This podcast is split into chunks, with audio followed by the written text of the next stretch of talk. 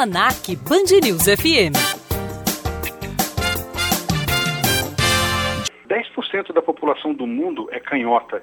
E desses 10% de canhotos, pelo menos 10% tem dificuldade no seu dia a dia com alguma tarefa do seu cotidiano, como, sei lá, abrir uma lata ou usar o mouse do computador e tal.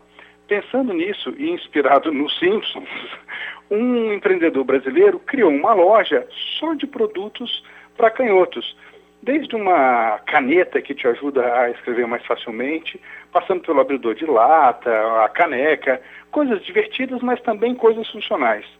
E o mais bacana, Adriano, que é uma loja virtual, né, as pessoas podem comprar direto pela internet, é que isso gera um buzz bastante interessante, porque até quem não é canhoto começa a querer comprar.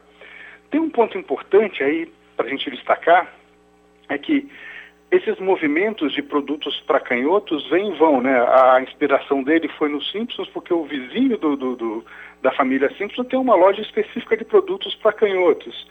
E a gente volta e meia ver alguém falando dessas iniciativas.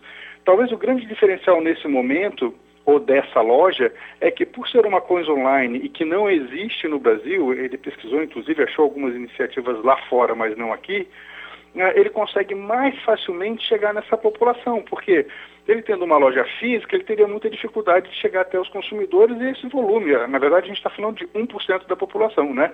É 1%, é 10% dos canhotos que são 10% da população do país.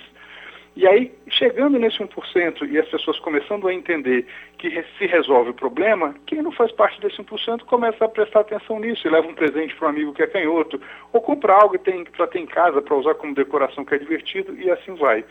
Eu entendo que ele vai ter grandes possibilidades de crescer muito e rápido com esse tipo de negócio.